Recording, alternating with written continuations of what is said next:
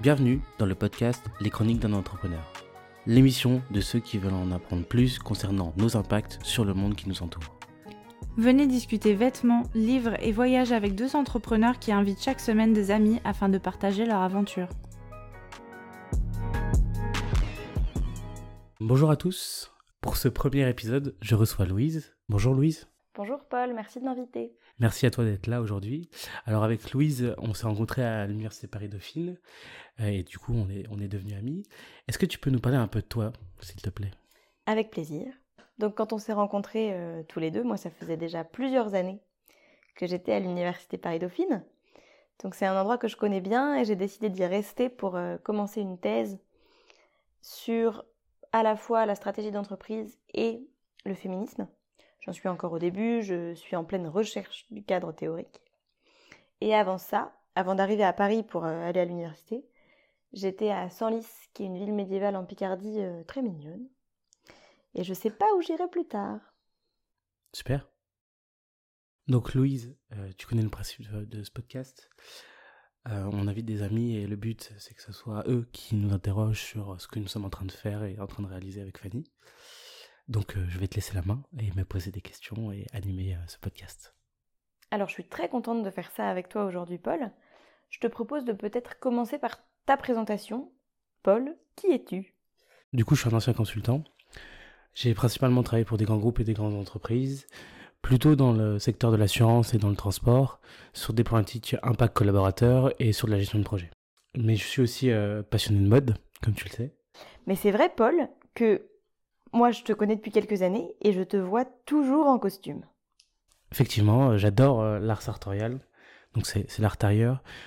Je porte tout le temps des costumes, déjà de fait parce que euh, j'étais consultant, donc c'est un peu l'habit du consultant, mais aussi après par passion, parce que je trouve qu'un costume, ça, ça relève un peu l'homme et ça, ça me va très bien. L'art tailleur, c'est vraiment la, la, valorisation du savoir-faire dans la confection du vêtement, le choix des matières premières, euh, la personnalisation du vêtement et aussi le lieu de production. Donc je pense que c'est, dans mon mindset, c'est, c'est en moi. Quoi. Donc tu as quitté le conseil, tu es passionné de mode. Et maintenant, qu'est-ce qui se passe? Alors maintenant, euh, avec Fanny, nous sommes en train de monter une marque de vêtements éco-responsable. Et personnellement, je suis en charge de la stratégie de l'entreprise et de sa déclinaison opérationnelle, donc sur la partie production, communication, etc. Ok, donc euh, passionné de mode qui monte une marque de vêtements, c'est plutôt euh, logique. C'est quoi le déclic qui fait que tu t'es lancé là-dedans? J'en vraiment parce que je suis quelqu'un qui, euh, qui aime apprendre tous les jours, qui a envie de découvrir de nouvelles choses. Et, et je pense que l'entrepreneuriat, c'est ça. C'est en gros, tu repousses ta zone de confort, tu vas voir de nouvelles personnes, tu apprends de nouvelles choses, tu te formes à de nouveaux outils et tu es dans la capacité de autant penser à la stratégie de ton entreprise et de la mettre en place. Et ça, c'est ce, que, ce dont j'ai besoin. Ok. Et tu as besoin de ça maintenant Pourquoi? Parce qu'en fait, euh, un mal grandissant moi, je me sentais pas bien, tu vois, j'avais honte, limite de dire que j'étais consultant. Quand on me posait la question, lutté la question. Euh, et en fait, euh, lorsque j'ai fait un petit bilan de moi-même de ce que j'avais envie de faire, en fait, les compétences plutôt stratégiques que j'ai sur penser, les business models, etc., euh, c'est ce qui m'attire, mais j'aime bien aussi mettre en application les choses. Donc, euh, euh, créer un site web, démarcher des gens, vendre, c'est vraiment ce qui, ce qui m'intéresse. Et du coup, l'entrepreneuriat, c'est vraiment le mix entre ça. Entre tu penses une stratégie et tu la mets en place. Étant donné que tu décides d'entreprendre dans le secteur de la mode, c'est quoi ton rapport avec les vêtements? Mon rapport avec le vêtement, il est assez complexe et il a évolué dans le temps. Pendant très longtemps, je portais plutôt des vêtements techniques parce qu'en gros, je faisais de la moto. Donc, euh, forcément, euh, quand tu fais de la moto, tu, tu prends des jeans, tu prends des pantalons cargo, des choses qui sont vraiment dures. Et il y a à peu près six ans, euh, j'ai fait mon premier stage. Et là, c'est là où j'ai rencontré le costume, où en fait, il fallait être bien habillé de façon professionnelle. Donc, c'est là où j'ai commencé à me dire, à commencer à m'habiller en, costume. Et puis, il y a quelques années, je suis arrivé à Paris. Et j'ai eu des gros problèmes dans les transports, notamment. Tu vois, je, suis arrivé à Paris et, euh, et j'avais chaud. Et je comprenais pas pourquoi j'avais chaud euh, dans les transports. Vraiment, tu vois. Et, en fait, quand j'ai fait quelques recherches, etc., etc., t'as beaucoup de gens qui disent Ah oui, c'est parce que tu portes du noir et du coup ça attire euh, euh, la chaleur. En fait, pas du tout. Ce qu'il faut savoir, c'est que pourquoi est-ce que tu as chaud? C'est la matière de tes vêtements. Quand tes matières sont faites en, polyester, et c'est 80% des vêtements qui sont faits en, polyester, en fait, c'est issu de la pétrochimie. Et en fait, c'est ce qui te fait avoir chaud.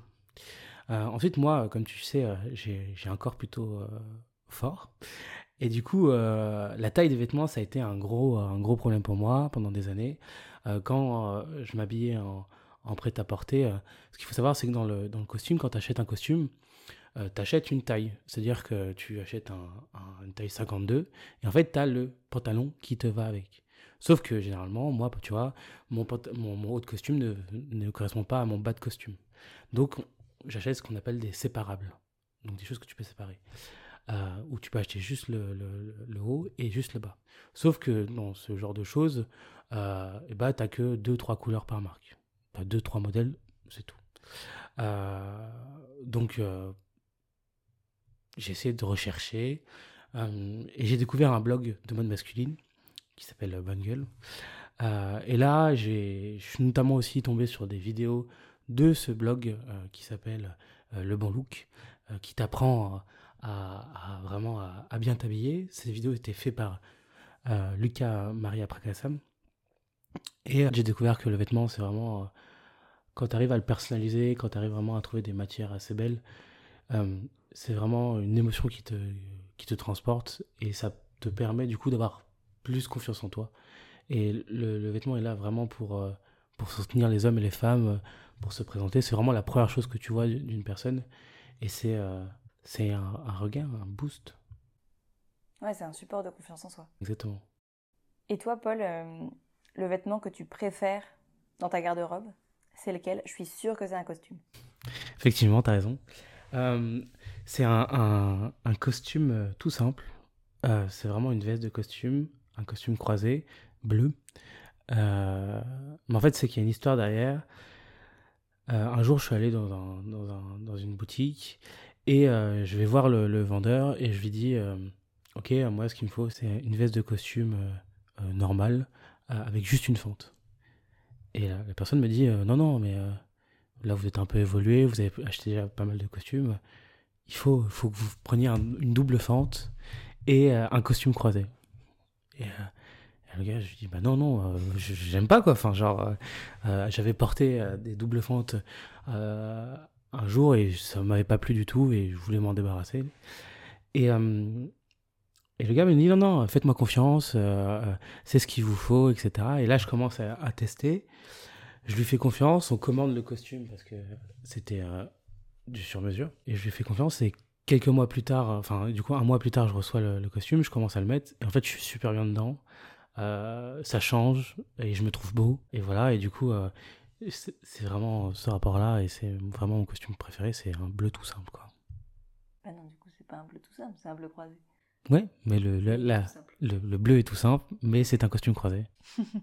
Et alors, pourquoi commencer cette aventure entrepreneuriale par un podcast? Bah, L'objectif de mes interventions, surtout dans ce podcast, c'est euh, la vulgarisation de l'industrie du textile et des impacts liés à nos achats. On a beaucoup entendu parler que l'industrie du textile était l'une des plus polluantes euh, au monde, mais on ne sait pas pourquoi. Parce que c'est pas forcément le transport, il n'y a pas que ça. Euh, la deuxième chose, c'est vraiment euh, faire découvrir de nouvelles choses, des livres que j'ai lus, des nouvelles réflexions et de nouvelles choses à apprendre. Et enfin, c'est de faire découvrir les personnes de mon entourage, des amis comme toi, qui essayent de faire évoluer notre société en profondeur et de leur donner une possibilité de partager leur métier, leur recherche et leur réflexion euh, sur le monde de demain. Et du coup, Louise, pour faire suite à ça, j'aimerais que tu partages avec nous euh, quelque chose à découvrir, quelque chose qui t'a marqué, quelque chose euh, que tu as envie de, de partager avec nous, tout simplement. Alors, je peux avoir des choses sérieuses et moins sérieuses à partager avec toi. Je vais commencer par un truc qui est moyennement sérieux. Je vais te parler d'un de mes livres préférés qui s'appelle Ne tirez pas sur l'oiseau moqueur et c'est écrit par Harper Lee, qui est une américaine. Et pour moi, c'est un livre d'ailleurs que j'ai offert à mes cousins au moment où, enfin à certains de mes cousins quand ils ont eu des enfants. Pour moi, il y a le modèle idéal du père dans ce livre. Je sais que ça te tient à cœur, ce rapport à, à, à l'enfant et, et, surtout à, au père et, et, et, cette partie de, de la mère n'est pas la seule personne à, à devoir éduquer les enfants.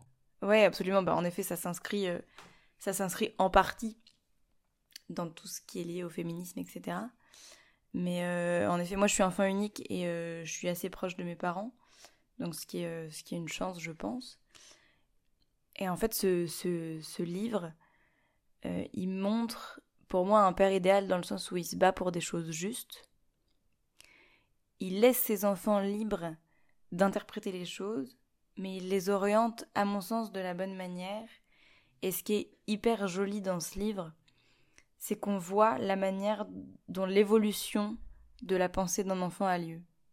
Et je trouve que c'est hyper, euh, hyper joli à voir parce que c'est assez incroyable cette idée qu'on on a une éducation et qu'elle sert à quelque chose et qu'elle nous apporte des choses. Je suis aussi euh, fille d'institutrice, ce qui n'est pas neutre. C'est intéressant que tu nous parles d'éducation. En plus, tu es fille d'instit. Est-ce que tu aimerais devenir euh, professeur? Bah, En effet, euh, en faisant une thèse, ça devient possible si je la réussis et si je la termine. Ça devient possible de devenir professeur d'université. Alors, il y a beaucoup d'étapes avant ça, mais euh, ça devient possible. Moi, je ne sais pas encore si c'est ce que je ferais parce que je dis pas que c'est quelque chose que j'exclus, pas du tout. En plus, vraiment, l'éducation, ça m'intéresse beaucoup. En revanche, je pense que je ne sais pas encore assez comment le monde de la recherche fonctionne. Je ne sais pas encore assez ce que c'est que de faire de la recherche pour savoir si c'est ce que je veux faire toute ma vie. En revanche, en effet, je me suis toujours dit que il y aurait une partie d'enseignement dans mon activité. Donc euh, il y a toutes les chances que je finisse d'une manière ou d'une autre par en faire. Super. Louise, prof. Je sais pas si tu te souviens, mais lorsqu'on était à Dauphine, euh, j'étais celui qui avait le moins voyagé. Et euh, tout le monde me disait Bah attends, Paul, t'as pas découvert le monde. Pourquoi J'étais comme un ovni. Est-ce que euh, tu as une destination à partager avec nous, vraiment qui t'a marqué et un endroit incontournable à aller? En fait, j'ai eu beaucoup de chance parce que j'ai pu voyager plusieurs fois, surtout en étant assez jeune. Et il y a peut-être deux endroits que j'aurais à recommander, euh, qui sont très très opposés, mais qui ont une caractéristique commune, c'est que ce sont deux îles. Euh, le premier voyage dont je vais parler, c'est l'Indonésie. Je suis allée à Bali et à Lombok quand j'étais au lycée, donc en plus j'étais vraiment jeune, c'était vraiment une, chance. Et j'y suis allée avec des personnes qui connaissaient des locaux. Et ce qui m'a le plus marqué dans ce voyage, c'est d'une part le fait que c'est un endroit extrêmement coloré. Il y a beaucoup de couleurs partout, beaucoup de rouge, qui est une couleur que j'aime bien. Et ça, c'est en partie dû au fait que les gens ont plusieurs religions dans ce pays. Et notamment, ils ont une religion qui est polythéiste et qui fait qu'ils prient des dieux pour tout. Donc, ils prient le dieu des vagues ou de la mer pour qu'il y ait des vagues. Euh, ils prient, je pense, le dieu de la pluie. Ils prient les dieux de tout. Et du coup, ils mettent des offrandes partout et les offrandes, ça se, ça ressemble à des petites barquettes qui sont faites en feuilles, de, des grandes feuilles comme des feuilles de palmier, mhm. avec plein de petites fleurs à l'intérieur et c'est magnifique. Et ils ont des offrandes qui sont en revanche des choses immenses sur la plage. Euh, je ne saurais pas vraiment décrire ces trucs, mais euh, en tout cas, c'est vraiment plein de couleurs et c'est assez, euh, c'est assez magique. En plus, les gens sont super gentils, enfin, c'est assez fantastique. Et en parallèle de ça, même en opposition à ça, je dirais, je suis aussi allée en Islande. En été. Donc j'ai pas vu l'Islande sous la neige vraiment. Pas d'aurore boréale, etc. Ni d'aurore boréale. Donc pas ces couleurs-là. Et l'Islande, c'est un, c'est un pays qui est un peu, honnêtement, qui est un peu hostile. Enfin, aller vivre en Islande, c'est quand même un choix surprenant. Mais c'est vraiment très très beau mais dans tout l'opposé de la beauté de l'Indonésie. C'est-à-dire qu'il y a jamais de couleur. Enfin, jamais j'exagère un peu, mais honnêtement, j'y suis allée en août. Alors, il y a le soleil, il y a un peu de vert parce que quand même, il y a de la verdure. Mais c'est extrêmement gris, c'est extrêmement aride, mais c'est magnifique. Et il y a un nombre de paysages différents sur un si petit territoire, qui est vraiment super impressionnant. Et du coup, les quelques couleurs qu'il y a ressortent quand même. Donc en effet, il y a cette verdure, il y a aussi des sources d'eau chaude où l'eau est bleu turquoise, mhm. bleu clair, c'est splendide. Mais en fait, cette unité de gris, elle n'est pas triste du tout, elle est super belle. Donc c'est vraiment un pays que je recommande aussi, qui est pas trop loin. Mhm. En revanche, faut, faut y aller avec une polaire. super. Je te remercie Louise euh, d'avoir partagé ça avec nous. Ben, merci à toi Paul de m'avoir proposé. Moi, j'aimerais vous parler d'un livre qui m'a fait beaucoup réfléchir, autant sur ma vie personnelle que sur ma vie professionnelle.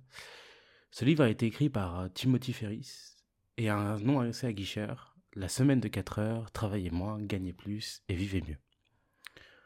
Au-delà de ce titre, le livre nous permet de nous reposer des questions sur notre temps passé à travailler et notre conception de la vie, métro, boulot, dodo et retraite vers 60 ans. Il nous donne l'opportunité de repenser notre mode de vie en nous donnant des conseils pour l'automatiser au maximum. Que ce soit notre vie professionnelle, que nous soyons entrepreneurs ou salariés, et même sur des tâches personnelles. Il y a deux idées centrales dans le livre. La première est issue de la loi de Pareto. 80% de nos résultats sont dus à 20% de nos actions. Timothy Ferris va plus loin en disant que 80% de nos problèmes viennent de 20% de nos tâches.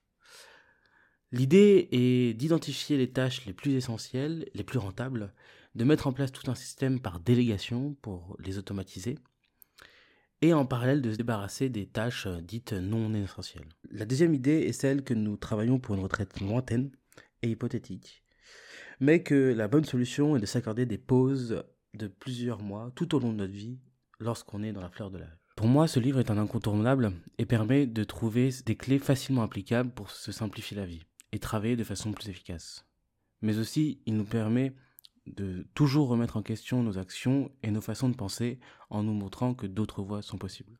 Bien sûr, je ne travaille pas 4 heures par semaine, mais je suis plus efficace sur certaines de mes actions. Merci Louise pour ce moment passé euh, ensemble. Bah merci à toi Paul, c'était très intéressant de d'introduire un peu ce projet entrepreneurial qui se profile. Je vous remercie d'avoir suivi ce podcast. Euh, vous pouvez euh, retrouver différents articles et différents liens dans la description de ce podcast pour approfondir certains sujets ou même pour retrouver euh, les différentes références euh, dont on a parlé. N'hésitez pas à vous inscrire à la liste email pour recevoir euh, des informations sur ce que nous faisons. Dans le prochain podcast, vous pourrez retrouver Fanny qui se présentera et qui parlera d'elle dans le même format avec un de ses amis.